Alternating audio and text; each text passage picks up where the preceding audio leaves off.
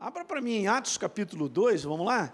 E nós sabemos que no dia de Pentecoste, nessa festa, instituída por Deus para que o povo de Deus viesse a Jerusalém, eram três festas: a festa dos pães asmos, a festa de Pentecoste, 50 dias depois da Páscoa, e a festa dos tabernáculos. Todos tinham que ir a Jerusalém. Existiam outras festas, existem outras. Mas essas três especificamente, elas são super interessantes. Só para você entender, eu não sei, na sociedade bíblica, está aí em cima da sua Bíblia, pelo menos na minha está, né? É, no capítulo 2 está escrito a descida do Espírito Santo. Está aí na tua Bíblia, é isso ou não? Hã? Não chegou lá não? Atos 2? A descida do Espírito Santo. É muito interessante porque é, essa festa, além de comemorar um ano agrícola lá de uma, de uma colheita que é super importante, que era a colheita da cevada, eles tinham algumas coisas para fazer. É muito legais que as festas de Israel, é, essas festas que, que Deus instituiu, que está lá no livro de Êxodo, para que o povo fosse celebrar, elas estão ligadas ao ano agrícola judaico. Muito interessante, aquilo que eles plantavam e colhiam. E a última era da celebração total, por isso chama tabernáculo, a celebração de Deus, é a celebração da última colheita, que era do vinho. Mas eu quero te falar algo legal, porque a descida do Espírito Santo aconteceu no dia dessa festa. E essa festa aqui, só para você ter uma ideia, ela também comemorava a entrega da lei. Alguém lembra lá no Velho Testamento onde Deus chega, onde Moisés chega com os dez mandamentos? Foi exatamente isso ela comemorava a entrega dessa lei. E o que é legal é que Deus ele, ele desce nesse dia para colocar essa revelação para mim e para você. Ele, eu vim para trazer vida à lei. A vida sou eu, trazer vida. Nós não somos mais da antiga aliança, da qual foi escrita, e há um relato muito legal. Segura o teu dedo aí, vamos embora aqui comigo. em 2 Coríntios 3. Você pode ir?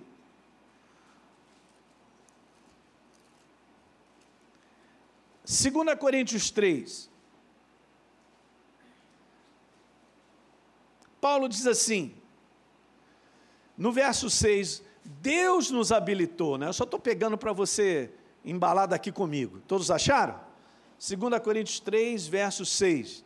Ó, eu tenho feito isso lá na igreja, lá no Rio, tenho falado, gente, cadê essa canetinha? Vai lá, porque cada vez mais você vê um verso, pega uma Bíblia de papel, você vai colocando daqui a pouco, cara, você está treinado na Bíblia, a achar as coisas, vai por mim que isso vai acontecer, né?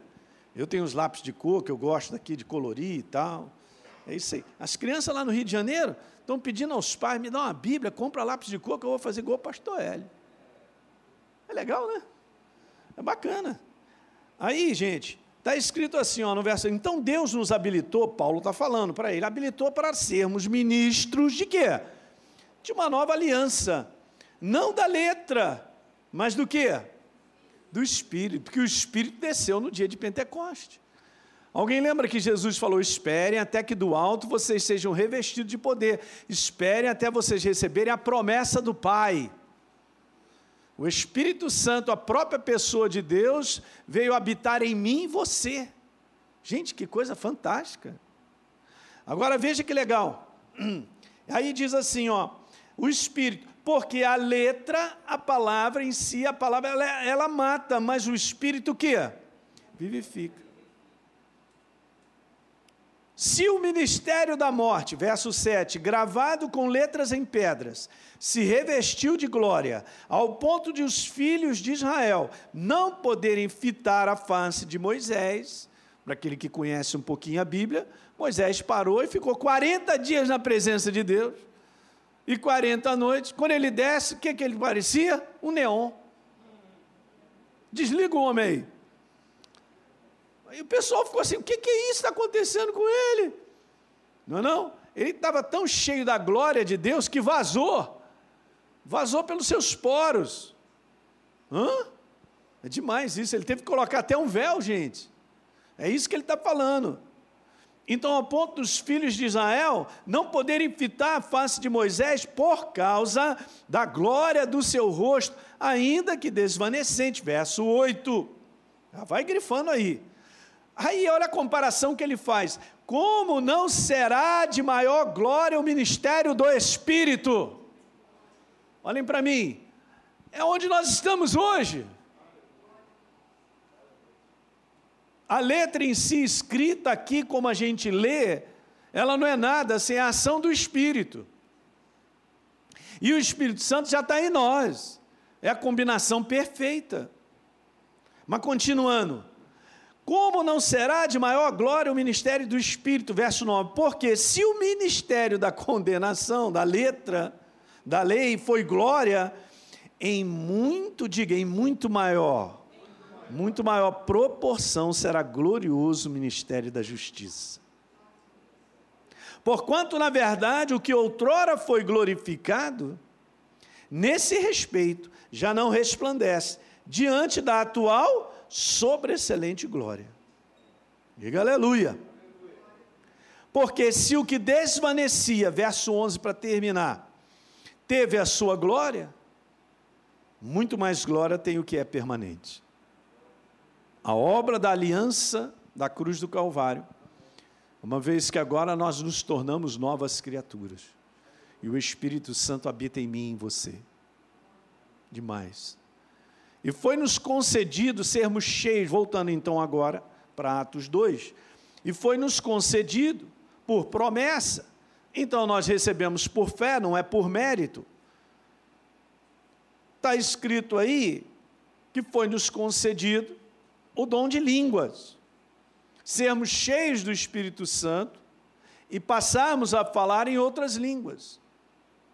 Nós ensinamos isso na escola Atos, sabe, gente? Porque nós precisamos aprender isso, desde novo na fé. A, ser, a tomar posse por fé de ser cheio do Espírito Santo, com a evidência do dom de línguas. É como a Renata estava orando, e todos nós aqui, uma boa parte de vocês, talvez a maioria. Mas aqueles, de repente, que não são batizados no Espírito Santo, você só precisa de um pouco de instrução e você tomar posse por fé aquilo que já foi concedido. Você não está esperando o Espírito Santo chegar, porque ele já chegou, né, Luciano? Aleluia, hein? Onde é que ele está, pastor? Dentro de você, rapaz. Não é não? Na velha aliança, ele não estava. Na velha aliança, era a própria palavra escrita em pedra. Mas ela era boa, ela continua sendo boa, é Deus. Mas nessa nova aliança, que é perfeita, como diz no livro de Hebreus, ela vivificou a palavra em você e em mim.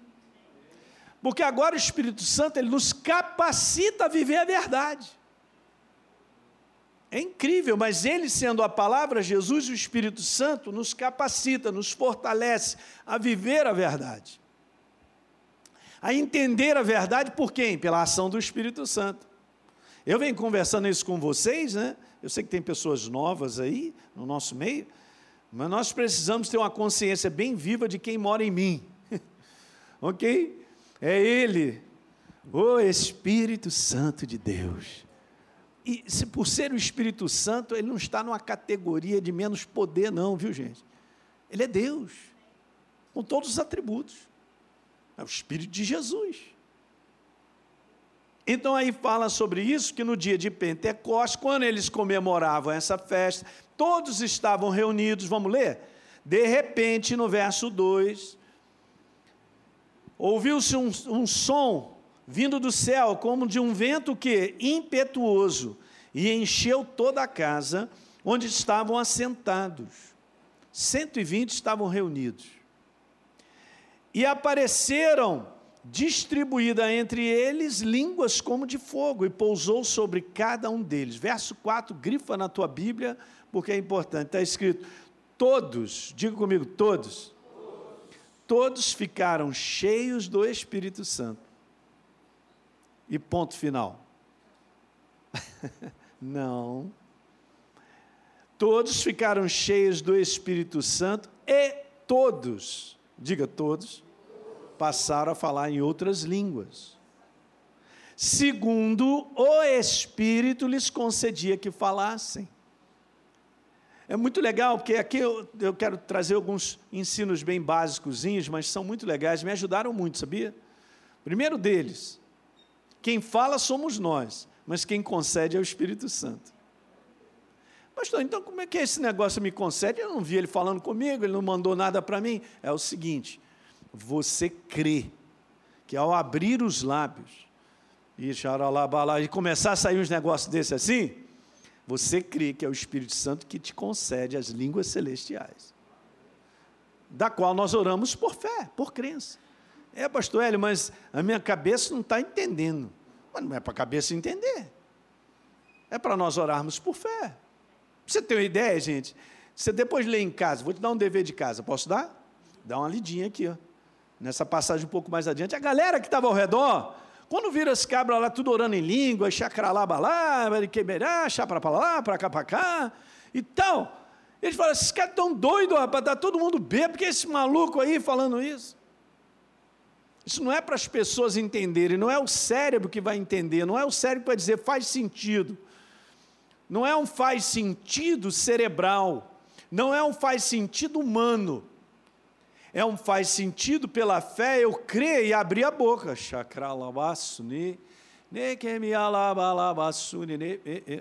É o teu espírito quem ora. Isso é muito importante, tá? Porque você não pode permitir que o teu cérebro quebre. Porque às vezes o pessoal fala, não, isso é da minha cabeça.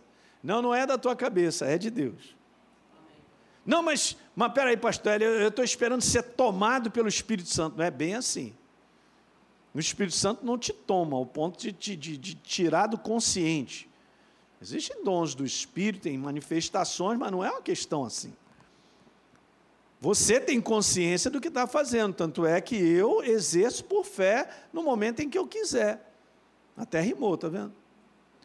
E veja bem, e não tem a ver só no ambiente de estar na igreja. Você pode estar orando em línguas o tempo todo.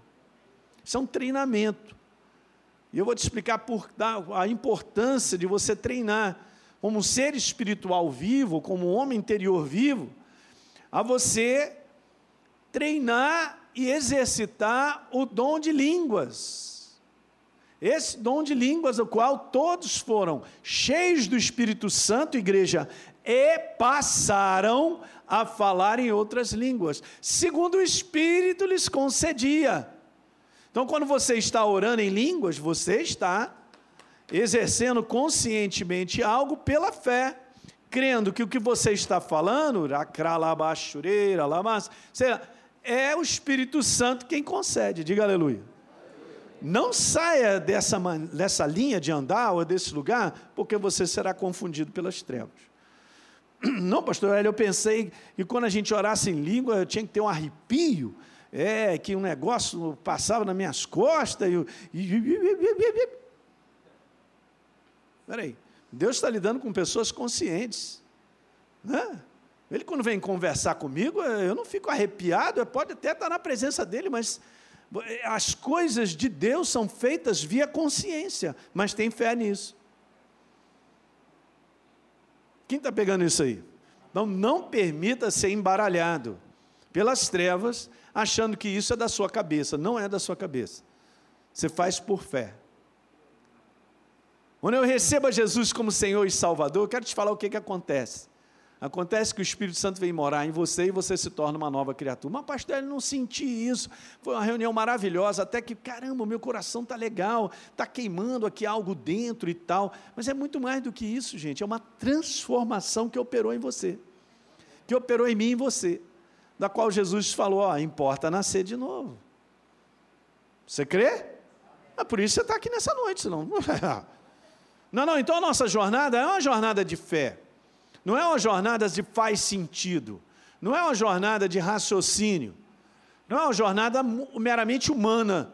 Eu carrego esse lado exterior desse homem, do qual o apóstolo Paulo ele disse, é um homem exterior que eu tenho que aprender a, a separar e a lidar com ele, do nosso homem interior, que é um ser espiritual vivo. E, e, e orar em línguas é algo que Paulo dá uma explicação, a gente já vai lá rapidinho, em 1 Coríntios 14, muito importante para a gente entender quais os benefícios de nós orarmos em línguas. E a importância disso. Então, como é que a gente vai orar, pastor? A gente vai orar por fé, de consciência. E você vai treinando o seu ser espiritual vivo, esse homem interior, a estar orando em línguas sempre. Eu, eu, eu, eu, eu, tenho todas as oportunidades, eu e você. O meu exemplo, eu saí. Eu já moro, gente. Eu vou te falar, 21 anos que eu moro. Obviamente a nossa igreja começou depois, a nossa igreja, vamos dizer assim, sede lá na Tijuca. Mas eu moro a 37 quilômetros da minha igreja. Eu tenho todo dia a oportunidade de xaralabaxá, que tanto na ida como na volta. E eu vou fazendo isso, vou ouvindo um louvor e tal, e vou orando.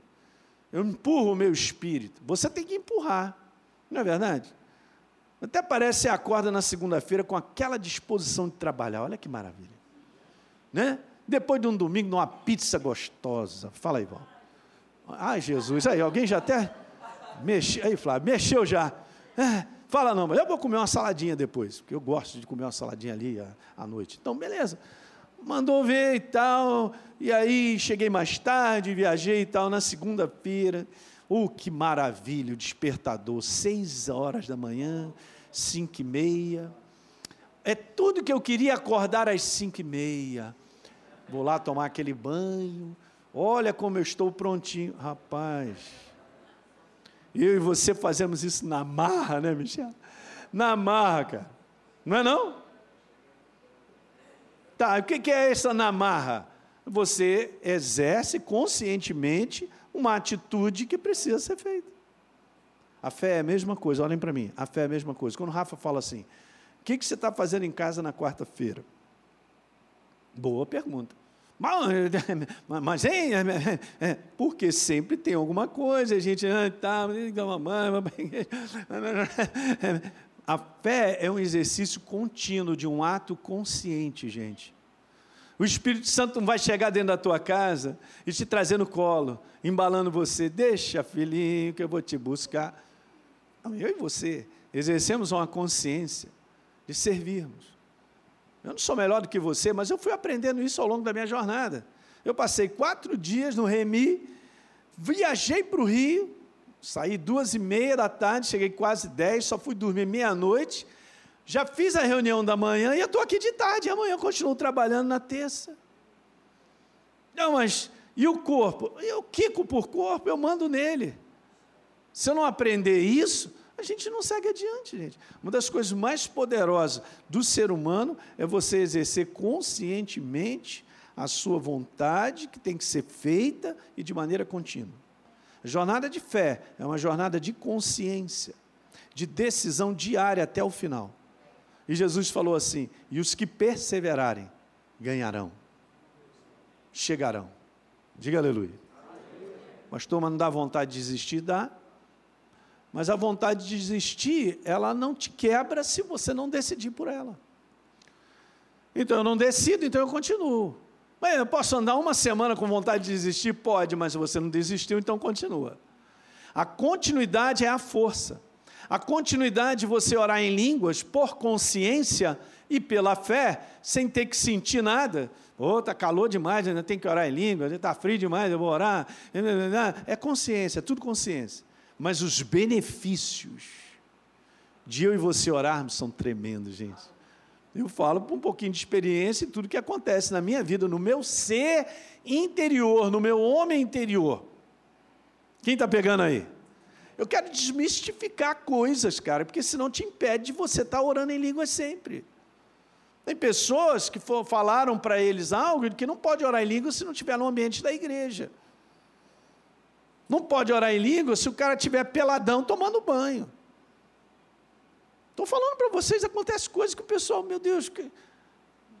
não, pastor, eu pensei que é, é, tem que ser numa reunião solene, alguma coisa assim, dia de Santa Ceia. Cara, eu estou sendo a gente acaba se tornando religioso sem ter um relacionamento vivo com a pessoa de Deus. A minha necessidade e a sua, como um ser espiritual vivo, é ser edificado no poder vivo da palavra e no dom de línguas que Deus nos concedeu, que tem benefícios tremendos. Quem está vivo, diga aleluia aí. Aleluia.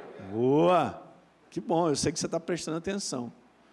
Todos nós, gente, entramos nessa cadeira, nós temos que aprender a caminhar com Deus. Nós temos que aprender a ser mais eficiente em tudo. E não vai sair, da, não tem como. Não é simplesmente se juntar, levantar a mão, cantar uma música, ouvir uma mensagem e ir embora para casa. Isso não muda a sua vida. Eu quero te falar. Okay? Então as pessoas caem nessa ilusão de que um momento muda a minha vida. Não. O que muda a sua vida é a rotina que você faz. Envolve hábitos. E esse é um hábito, orar em línguas. Outro hábito fantástico, ler a Bíblia. Então vamos dar uma lida? 1 Coríntios capítulo 14, caneta na mão, papel, Bíblia de. Oh, Jesus, pastor chato, hein, cara? 1 Coríntios 14, o apóstolo Paulo, poucos versos, alguns anos atrás, eu estava estudando sobre esse assunto, gente, eu falei assim: meu Deus, tem muita pouca coisa que fala sobre isso, né? Como um dom. Deixa eu só, antes de ler, falar algo para você. A gente vê lá em 1 Coríntios 12 que fala sobre os dons do Espírito. E tem um lá chamado variedades de língua. Mas a Bíblia diz que a necessidade de interpretação acaba se tornando uma profecia. Profecia não é sair falando da vida da pessoa. Profecia é o dom que exorta, que edifica, que é o que mais acontece no meio da igreja. Que é o que Deus mais te usa a mim a você, sabia disso? Essa é a profecia bíblica, é um dom. Agora, esse aqui, ó, de todos serem cheios do Espírito Santo e passarem a falar em outras línguas, gente, isso aí é para a tua edificação pessoal. Diga assim, edificação, edificação. pessoal. É muito importante, outra coisa que eu quero dar uma como definição, colocando assim, que vai te ajudar. O dom de línguas é primariamente um dom devocional. O que? Sou eu e Deus. Agora tu imagina, eu e Rafa. Chacalalabaciné, aí você. Caracabaxá? Neremelé, dois malucos. Como é que eu vou conversar num idioma, cara, que é a língua do céu, que eu não entendo nem ele, mas é verdadeiro, que edifica a mim? Eu não posso ficar conversando com o Rafa. Daí eu te falar que em qualquer lugar, em qualquer momento, você pode exercer o dom primariamente devocional chamado esse dom de língua, e todos foram cheios do Espírito Santo. Mas nem todos serão usados em línguas que precisam de interpretação. Nem todos serão usados para interpretar línguas, nem todos serão usados nessa língua que edifica a igreja de maneira coletiva. Não é um dom primariamente devocional, mas precisa de alguém que interprete. Nem todos serão usados com dom de cura, nem todos receberão palavra de conhecimento e sabedoria, porque isso é o Espírito Santo quem começa a, trabalhar na nossa vida. E ele age de acordo com a sua vontade, segundo a necessidade do momento. Tem dons lá de 1 Coríntios que podem aumentar na sua vida. E Deus começar a te usar mais. Está acontecendo isso comigo agora. De um tempo para cá, o que está acontecendo comigo, cara? Estou tendo visão direto. Aquelas visões de impressão no meu coração. E Deus agora, no avião mesmo, passei uma hora vendo o que Ele estava me mostrando. Muito bacana. Agora, eu quero te falar, isso não é algo meu. você está entendendo o que eu quero te falar? É Deus que faz contigo. Porque tem um propósito, a edificação da igreja. Mas olha, quando eu oro em línguas, eu estou orando diretamente para Deus e a edificação pessoal. Quero te falar que essa comunicação divina no dom de línguas ah, é o terror para as trevas. Os demônios ficam tudo confundido. Ih, rapaz, o cara está orando. O é, que, que é aquilo lá? Vai decodificando aí, não consegue. Hum? Eu vou te falar algumas coisinhas simples. Então, alguns anos atrás, eu tentei Falei, Jesus, eu quase não encontro aí livros falando sobre isso. Aí, naquela época que eu estava estudando, e o Espírito Santo falou assim para mim: lê a Bíblia.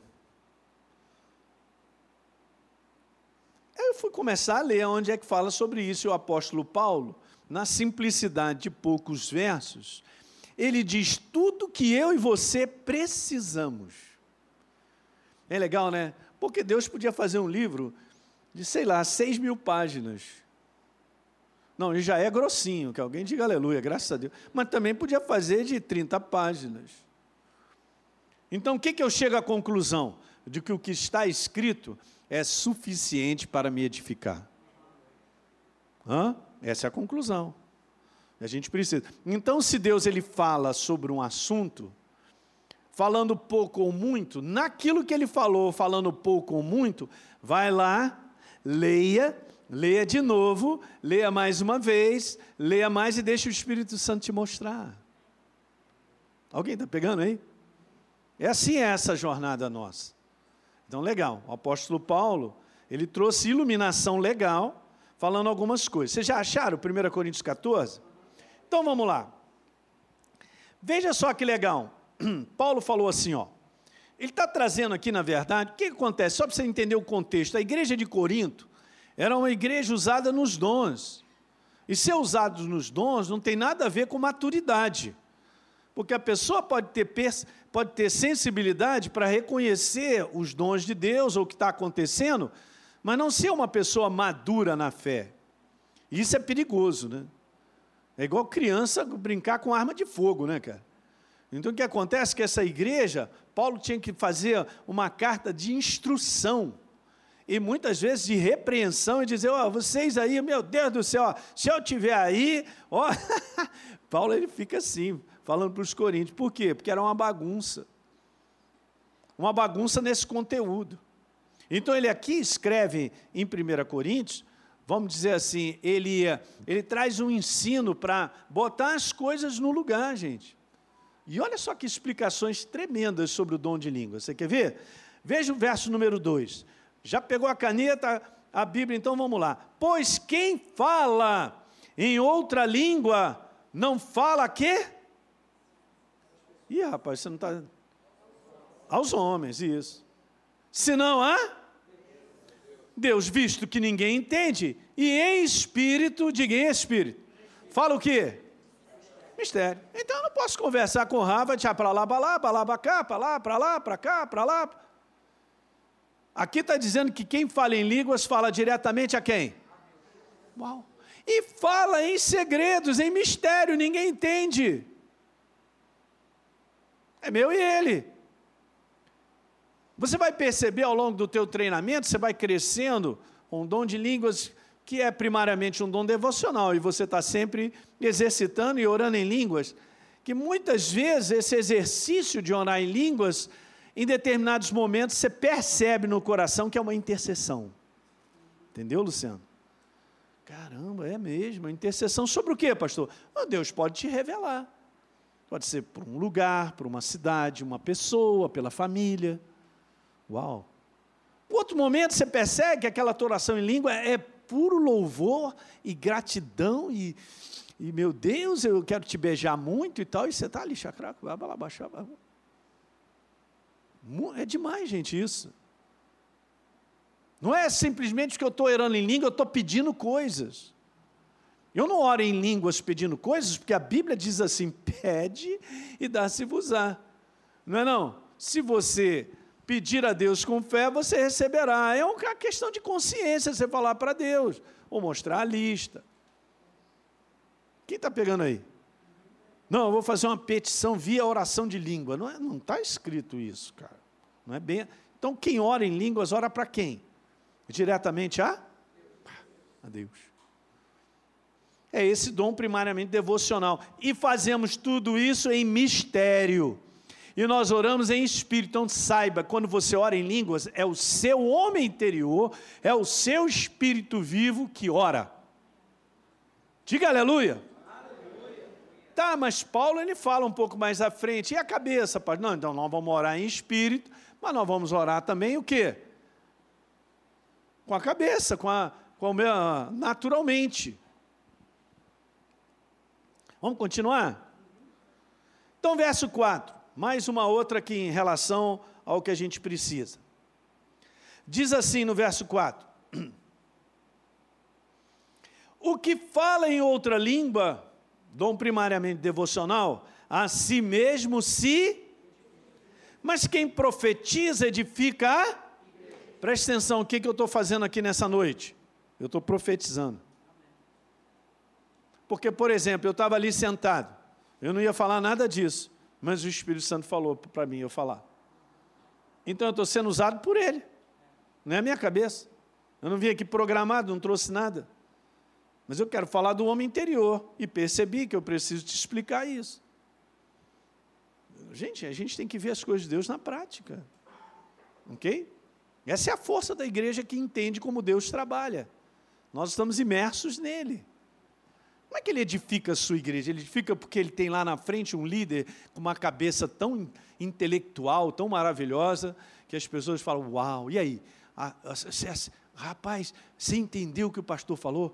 Cara, eu não entendi não, mas foi profundo.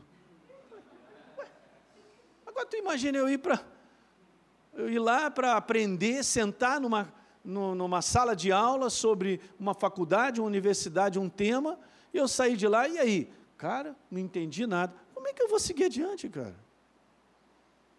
A gente tem que pegar e quebrar essas coisas, gente não é a humanidade, é a simplicidade. Quando Jesus falava, as ilustrações dele, Jesus, eu vou falar isso, mas você me entende, tá?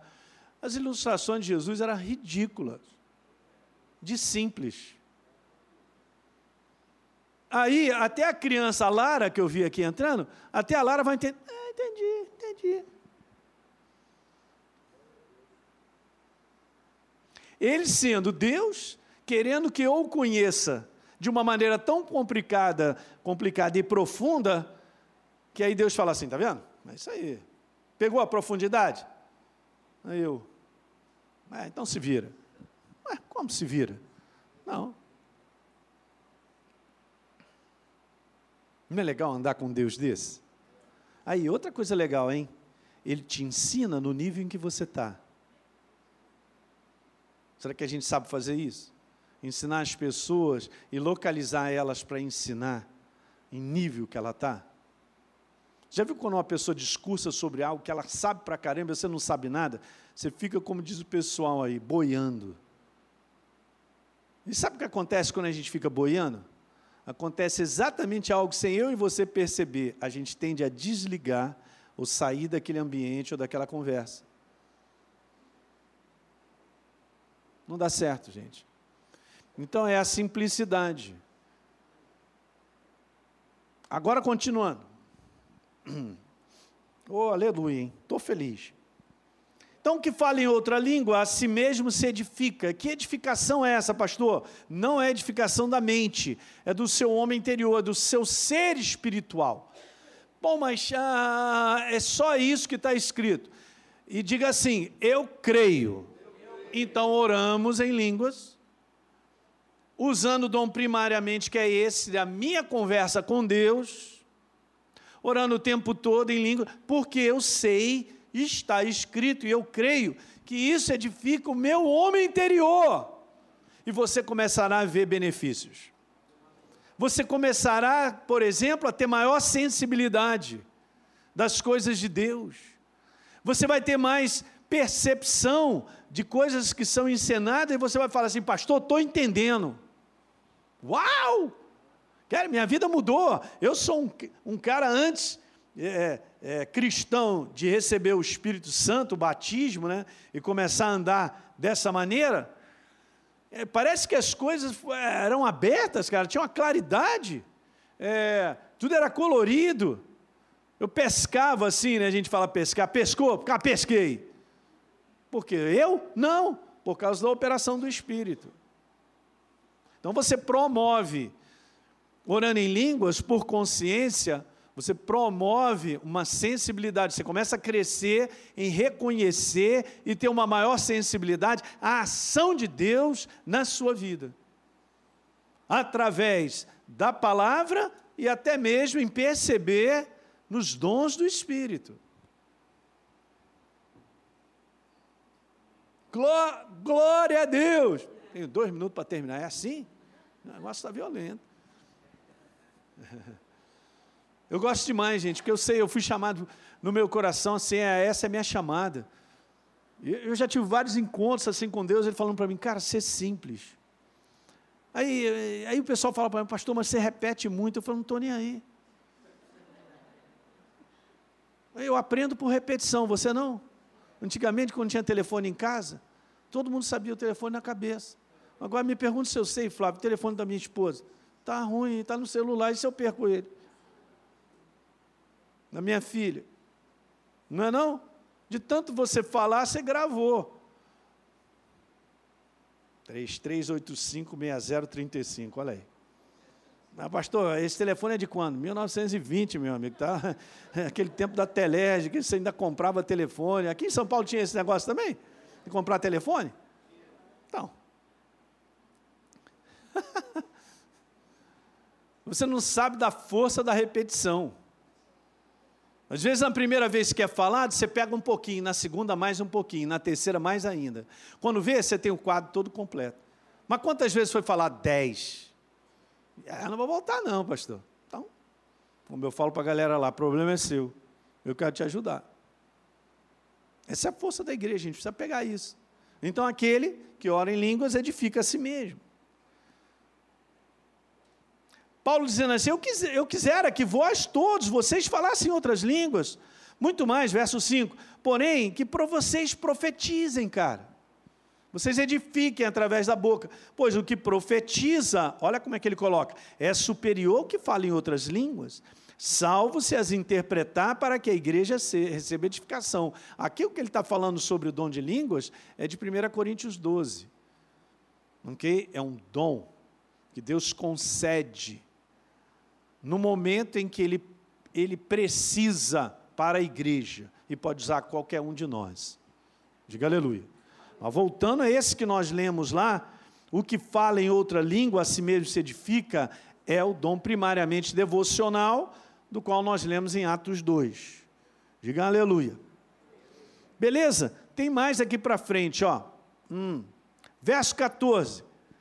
Chega lá no verso 14, depois você dá uma lida em tudo aí. Porque se eu orar em língua, o que está escrito aí, gente? O meu espírito, pastor, ele ora de fato, mas a minha mente fica infrutífera, claro. Então eu estou orando,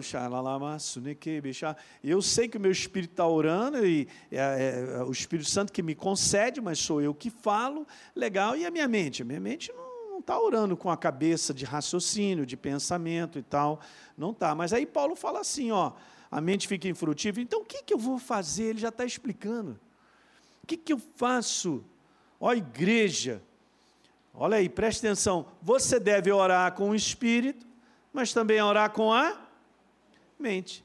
Eu vou cantar no espírito, podemos cantar adorando a Deus em espírito, beleza? Mas também cantarei com a mente. Agora só quero ler o 18, que Paulo falou algo muito fantástico.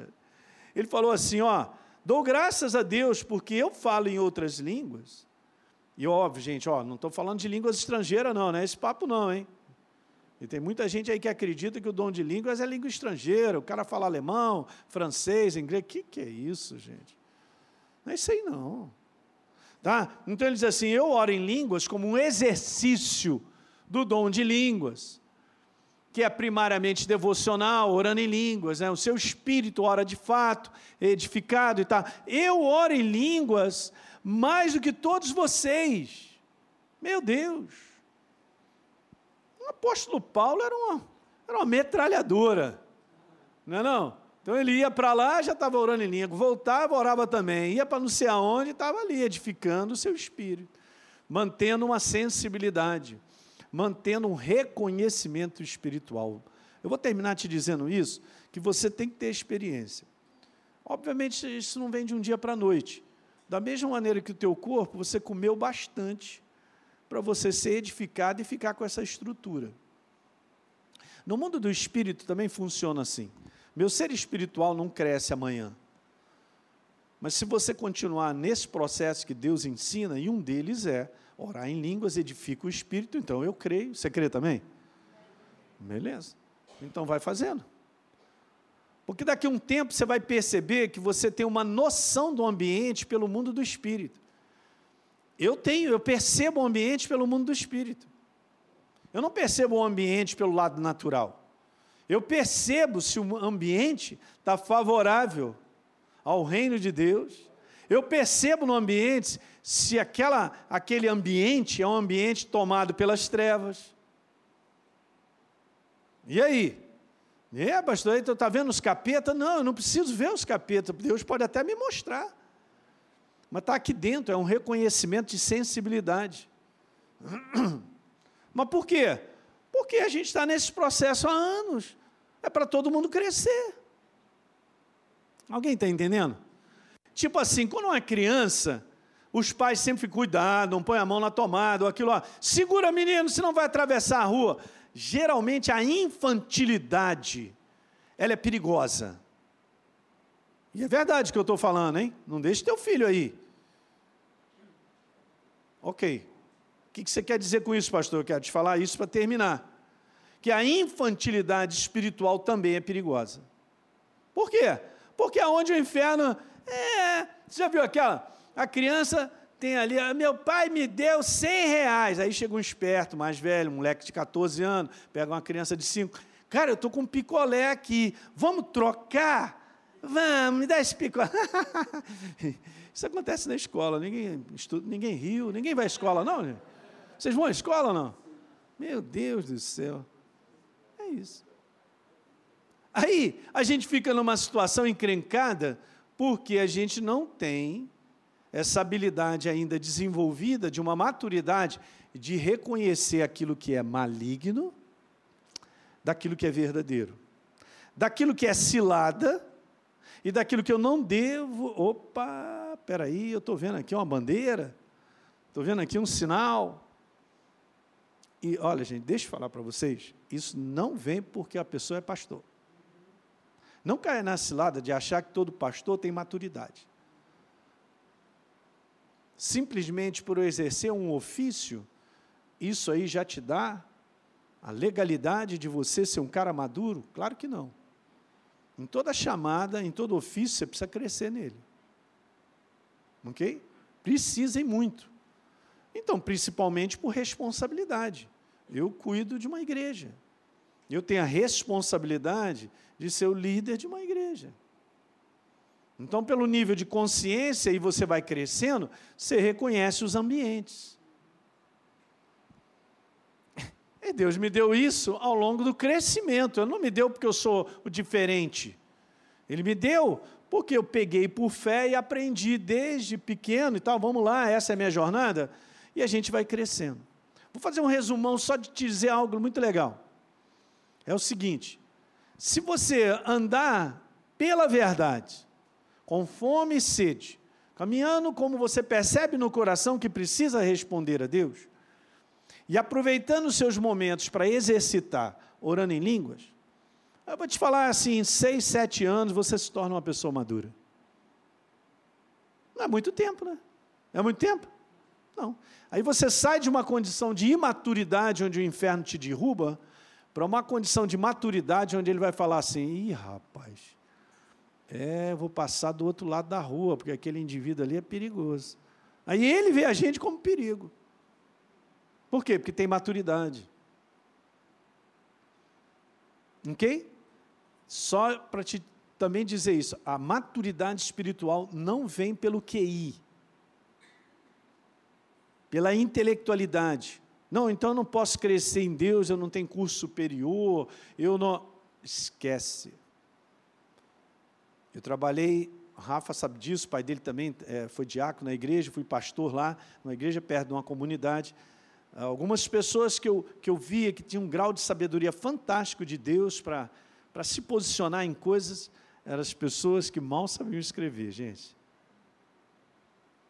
Sabia disso? Meu amigão, pastor Paulo Canuto, ele também não sabia, Jesus ensinou a ele. Ele veio da bandidagem. Era um indivíduo perigoso, chefe de quadrilha, assaltante, um dos fundadores da Falange Vermelha no Rio de Janeiro. Mas cresceu com tanta fome em Deus, cara. Ele tem um nível de reconhecimento que é fantástico, gente. Então, quando ele vive, ele vive uma maneira que edifica todo mundo. Você quer viver de uma maneira edificar todo mundo, todo mundo ser abençoado? Eu também, cara. É meu desejo. Eu creio que é no desejo de todo ser humano.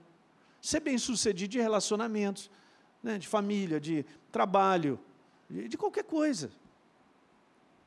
Mas há necessidade de nós crescermos. Então, toma pela fé isso que eu vou te falar. Você e eu precisamos crescer. O crescimento do homem interior. Eu vou continuar falando sobre isso. Bora ficar de pé.